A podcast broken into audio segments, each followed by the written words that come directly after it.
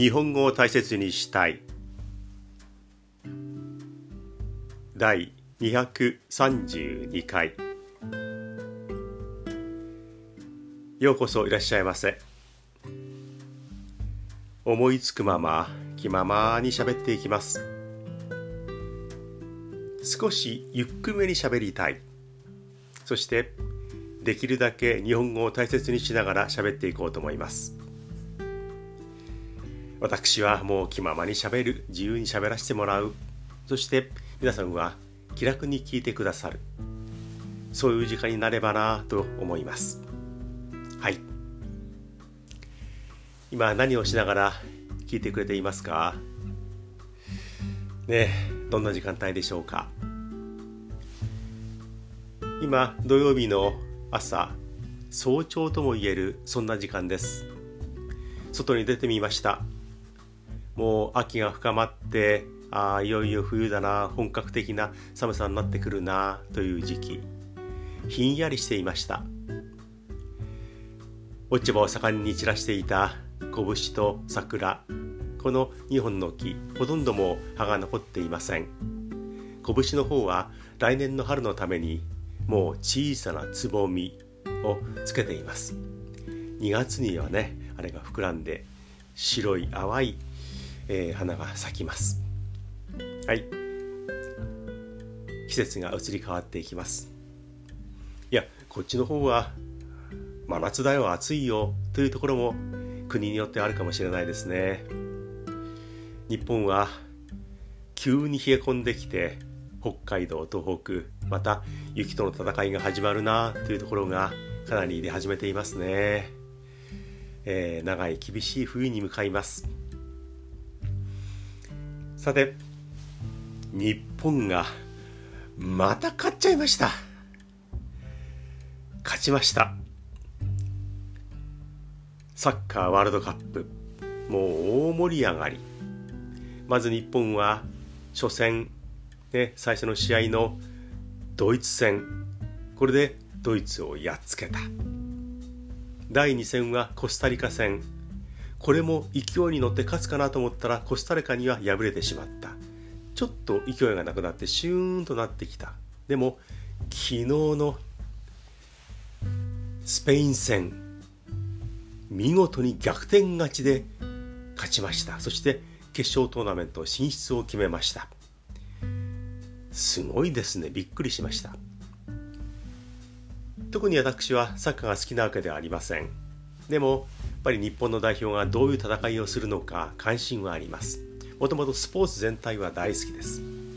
で昨日は午前4時に試合開始。午前4時はさすがになきついなと思って。前の晩からずっと起き続けていて午前4時の、えー、試合開始を迎えるっていう気は全くありませんでした。そうではなくて最近はね年齢がいってきたので今67歳ですが年齢を重ねてくると朝になるともう午前5時ぐらいにはねいつも目が覚めています。だからよしじゃあ明日は午前5時にはもう目が覚めているから、えー、途中からでもいいから目が覚めたら見てみようと思って夜寝ました。で一応目覚ましとかそんなものはねあのかけようかとも思ったんですがもう、ね、今もう目覚ましいらずの早朝に起きてしまう年齢なので、えー、もう流れに身を任せました。そしてパッと目が覚めたらちょうど5時。見事ですね。もう測ったように5時に目が覚めてあじゃあリビングに上がってサッカーを見ようじゃないか。どうなっているかなと思ってリビングに来てスイッチをつけました。中継が始まったらちょうど後半が始まった直後始まって間もない頃でした。得点を見たら1対0でスペインが勝っている。あやっぱりスペインが強いんだ。このまま後半に入って2対03対0になってしまうのかなと思っていたら目の前ですぐに日本が同点にしました。堂安の左足あの堂安選手は左強いですね。見事な同点ゴール。そしてそのすぐ後にもうあっという間に間もなくという感じでもう2点目田中碧選手が押し込みました。微妙な判定もあったんですがねラインを割ったか割らないかってその前のボールの動きは注目されましたが2点目が認められて逆転。そして日本は逃げ切りました。アディショナルタイムが7分もあって長いなと思ったんですがなんとか2対0のままゲームが終わって日本が決勝トーナメント進出。ドイツに勝ってスペインに勝って決勝トーナメントすごいですね。ベスト16に進みました。負けたスペインもなんとか、えー、決勝トーナメントに行けたようですがまあびっくりしました。もう私がリビングに来るのを待っていたように同点逆転となりました。すごいですね。日本列島はもう大盛り上がり。寝不足の人が昨日あたりは街にうろうろしていたっていう状況じゃないでしょうか。あるいはもう休みを取っていたって人もいたようですがね。全くサッカーもワールドカップも関係ないっていう人もいっぱいいます。いっぱいいますけれども部分的には本当に盛り上がっています。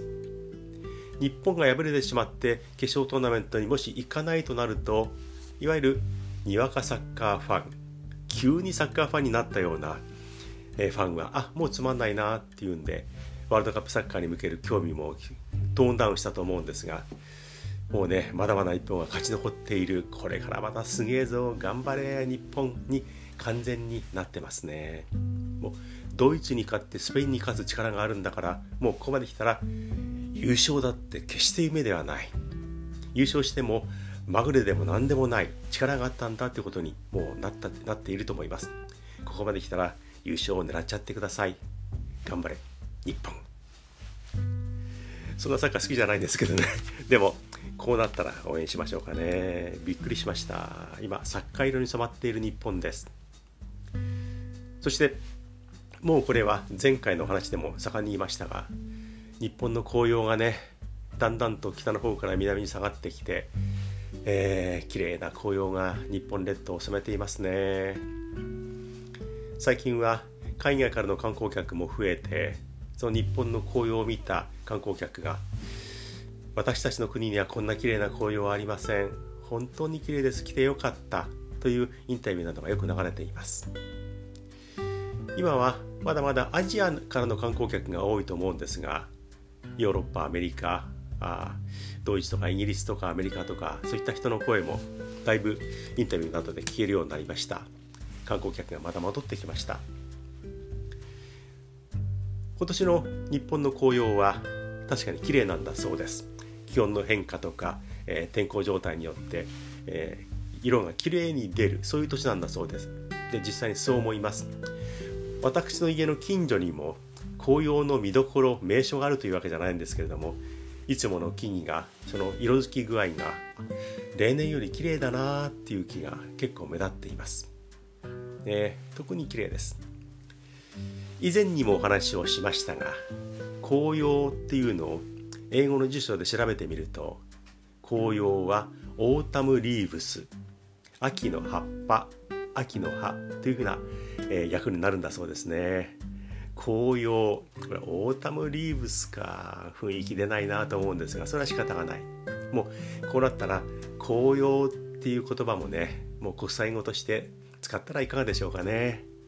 あの国によっては交番とかあと可愛いとかもったいないなんていうのはもうほぼ、えー、通用してしまうっていう日本語になってるそうですがこの紅葉もそろそろ国際語になってもいいんじゃないかなって勝手に思っています。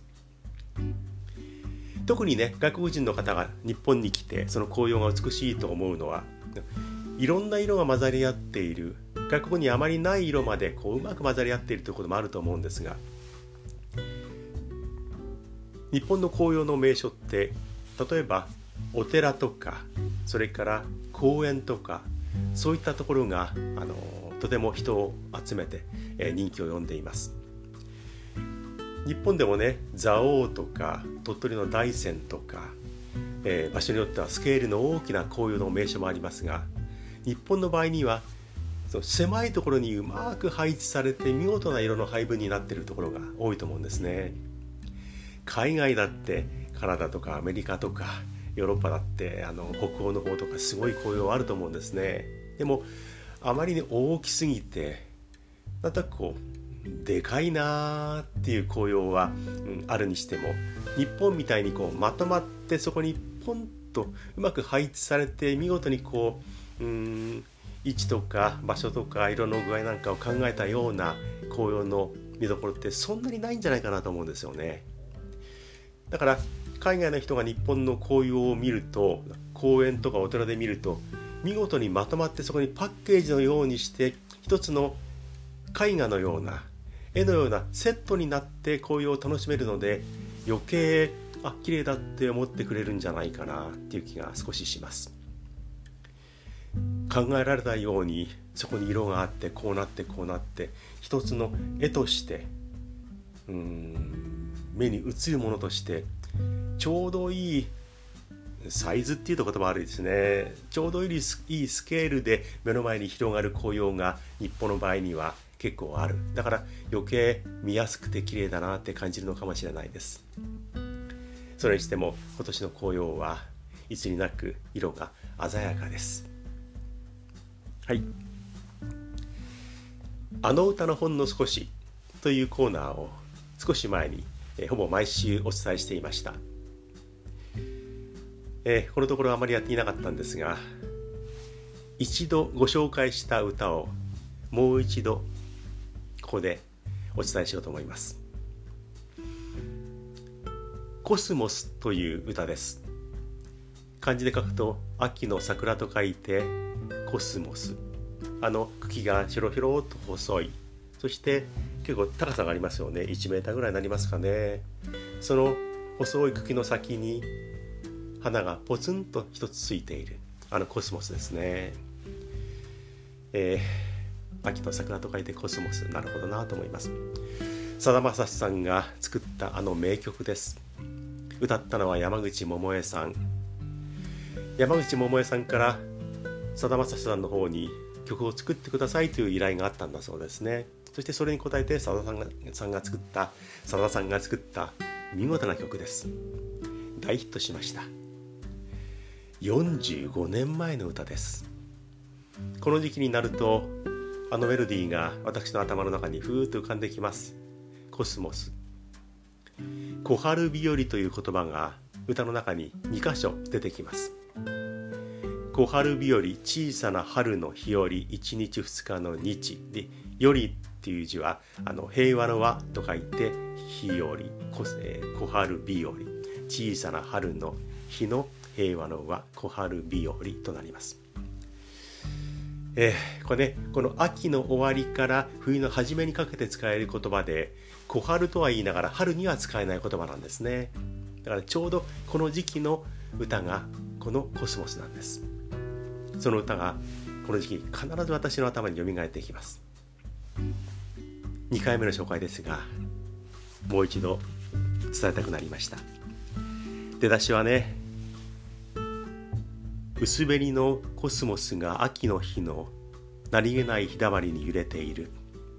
非常にこう流れるような文章のスタートになってますね。流れるような詩です。漢字が多い。とてもこう見た目には難しいなというものなんですが読んでみるとで内容は非常に耳に入ってきやすい。薄紅のコスモスが秋の日の何気ない日だまりに揺れている。光景が浮かびます。そういう出だしで始まる曲。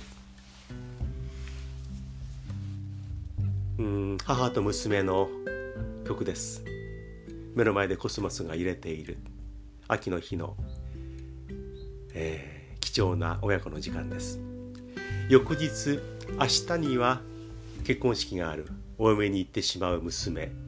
そしてその娘を送り出す母親。二十数年間手元に置いて子供を育て育ててきた、ね、長い年月がよみがえる。でも明日からは自分の手元を巣立ってそして娘はお嫁に行ってしまう。手元から離れる。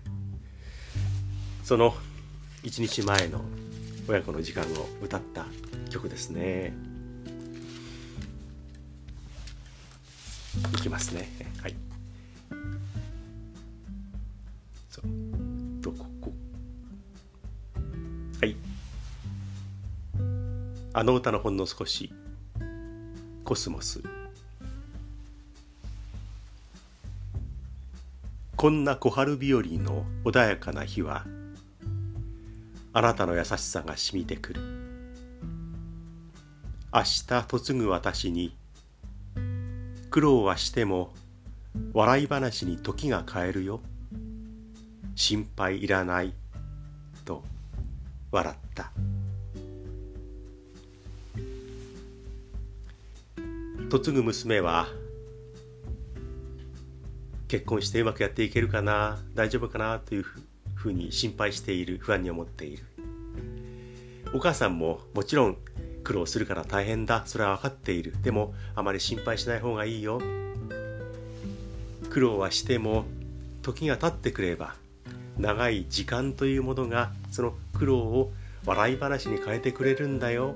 だから頑張りなさい。っていうふうにさりげなく娘を励ましています。決して大丈夫だよ。もう全然平気だからとは言っていない。苦労はするだろう。でも頑張っていけば時間というものがそれを単なる苦労ではなくて笑い話になるようにその時が時間が変えてくれますよというふうに歌ってるんですね。さりげない励ましこの曲をね詩を書いたさださんもすごいですよね。最後は娘に向かって母は笑ったとなっていますが、ね、これは寂しい顔を娘に見せてはいけない、ね、笑いながら伝えた方がいい。というふうにお母さんは思って笑顔を作ったでも本当に喜んでいるような笑顔ではなくて悲しみを含んだでも笑顔で送り出したい励ましたいという母親の気持ちがよく出ていますよね。心配いらないと笑ったでその笑いも娘はお母さんは笑顔だけれども心配はしているけれども笑顔で送り出してくれるんだな励ましてくれた頑張ろうというふうに受け取っている。そんな場面が浮かんできます。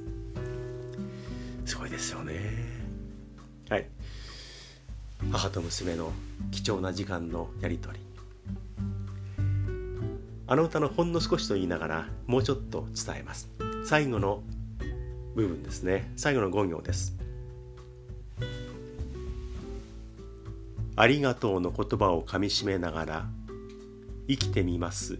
私なりに。こんな小春日和の穏やかな日はもう少しあなたの子供でいさせてください。明日嫁に行ってしまう母のもとを離れる。でもあと少しだけあなたの娘として時間を過ごしたい。今までありがとう。という娘の気持ち。それを受け取っている母の心伝わってきます、はい、45年前のあの歌。さださんの作った見事な歌を山口百恵さんが淡白なようでいて見事にこちらに伝わるように心に響くように歌っている。蘇ってきます。ありがとうの言葉をかみしめながら生きてみます私なりに。こんな小春日和の穏やかな日はもう少しあなたの子供でいさせてください。お粗末様でございました。その歌はいらないからって毎回皆さんの言葉が聞こえてきそうですが長々歌いました。コスモス大好きです。この時期になるとそのメロディーがで歌詞が頭に浮かんでいきます。はい。ね。さて結構いい時間になっちゃいましたね。えーとそうですね。ガラッと話が変わります。ちょうど3日前ですね。東京にふらっと行きました。えー、ある場所に行ってちょっと街を眺めようかな。で映像も少し撮ってきようかなと来ようかなと思って行ってきました。なかなかお昼時に行ったんですがご飯を食べたいなっていいお店がなかなかなくて原宿とか青山とか行っちゃったんでもうハイカラな若者向きのお店ばっかりで私が入れるようなお店が入りやすいようなお店がなかったので、えー、お腹が空いたなと思いながらどんどんどんどん道を歩いていったら神宮外苑の方に出ました。あの国立競技場オリンピックが行われた国立競技場のそばのラーメン屋さんが目に入りました。何度か行ったことがあります。ああのラーメン屋さんであそうだなあそこでもう、うん、ご飯食べようと思って、えー、午後2時ぐらいになっていましたが、えー、お店に入りました。道沿いにあるもうカウンターしかないお店で道から歩道からそのお店の中がよく見えます。カウンターで立ってラーメンを食べる。昔からある有名なお店です。これを聞いただけでああのお店だって分かる人もかなりいるんじゃないかなと思います。ね。食券を買ってそしてそのラーメン屋さんに入りました。えー、結構油がきついラーメンなので、えー、やや年配者にとっては心構えが必要なところなんですが以前よりはねちょっと油がきつくなくなっていましたねそういう印象ですはいでお店に入ってで食券といっても札ですがね、えー、セルロイドというかプラスチック製の札を、えー、お店のカウンターに置きましたこれお願いします。はい、わかりました。ちょっとお待ちください。ね、とても感じのいい店員さんたちが答えてくれました。で、カウンターだけのお店ですからカウンターの前に立っている。目の前にはその上でラーメンを食べるカウンターがあります。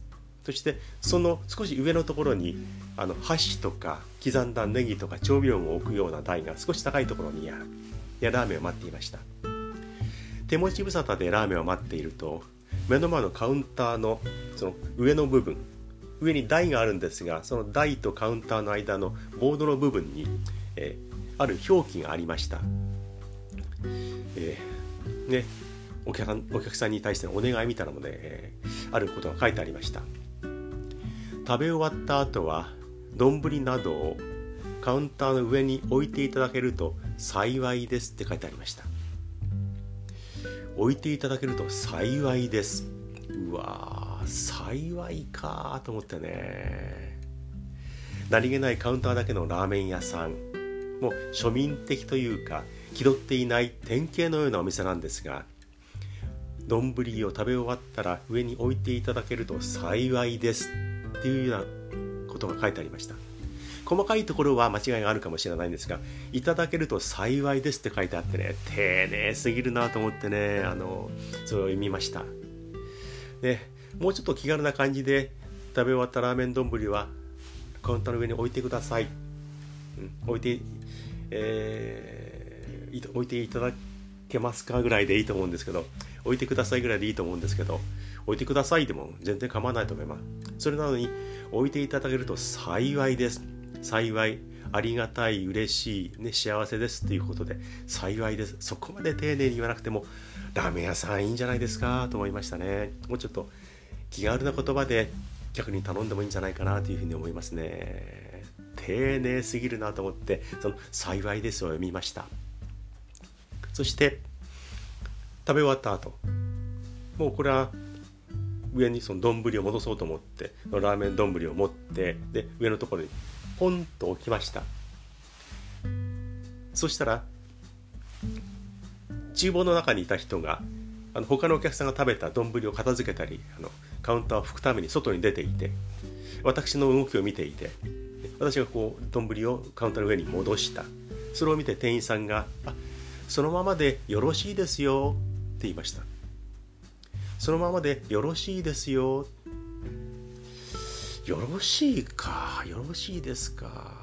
これもね本当に細かいところをねつつくようで申し訳ないしなんか嫌なやつだなと思われそうなんですがよく重箱の隅をつつくなよっていうような印象で表現されますがね。細かいところですけどもそのままでよろしいですよっていうのはお店の人がお客さんに言う言葉としては違ってるなと思って聞いていました。日本語とっても難しいです。丁寧語、ね、尊敬語とか謙譲語とかやりますよね。その敬語っていうのは、ね、とても難しいですよね。でもそのままでよろしいですよは違うと思いました。よろしいというのは年上とか位の高い人がちょっと下の人に向かって上からの目線であそのままでよろしいやでよろしいですよ。っていうふうに使う時の言葉なんですねよろしいですよね、えー、別の言い方をするとこちら側が「あこれでよろしいでしょうか?」ってへりくだってお伺いを立てるような時に「これでよろしいですか?」っていう時に使う「よろしい」はありなんですが「あそのままでよろしいですよ」っていうのはお客さんに言う言葉ではないなと思って聞いていましたそういう言い回し言い方っていうのはあの世の中いっぱいありますけれども間違ってるなっていうのはあるんですが何気ないラーメン屋さんなのにいただけると幸いですってやってしまう。でよろしいですよって言ってしまうっていうの日本語は難しいなと思いました。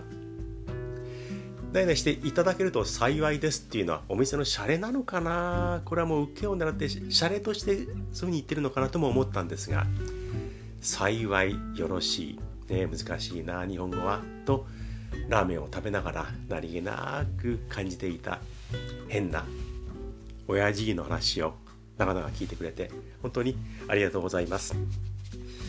今回も長かったですね。はい。文句を言ったり感動したりなんとなく呆れてみたりいろんなことを言ってきました。聞いてくれてありがとうございます。皆さんからのお便りメールをお待ちしています。最近メールがとんと届いてきません。はいお待ちしています。大切 .japanese.gmail.com こちらまで一行でも一文字でも構いません。日本語でなくてもお気軽に送ってみてください。メールをお待ちしています。そして私がやっている YouTube 日本語が好きチャンネル。何気ないチャンネル。やっぱり犬だねというチャンネル。3つも YouTube やっていますがそちらの方も見て聞いていただいて何か感想があったらコメント欄に、えー、コメントを打ち込んでください。お待ちしています。一行でも本当に嬉しいです。そして YouTube の方はぜひチャンネル登録もお願いします。お待ちしています。はい。えー、今どんな時間帯ですか？うん。今食事をしているよって人もいるかもしれないですね。何食べてますか？ねはい。おはようございます。あお出かけですか。今日は小春日和ですもんね。え海に行くんですか。いいですね。風もあまりないし。あ湘南の方に行ってらっしゃい。こんにちは。あ、どっか行くんですね。いいですね、家族で。どこ行くの？うー、鎌倉か。紅葉はそうかなどうだろうなもう終わっちゃったかなでもいいね、鎌倉ね。人が多いから気をつけてね。いってらっしゃい。はい。あ、ももちゃん。こんにちは。このももちゃんはなかなか私慣れてくれないですね。ももちゃんよろしく。ワンちゃん。はい。よろしくね、こんにちは。っていう時間帯でしょうかね。あ、こんばんは、久しぶりです。冷えてきましたね。コロナとか風邪とか気をつけたいですね。はい、おやすみなさい。長々としたエンディング。はい、もうすぐ終わります。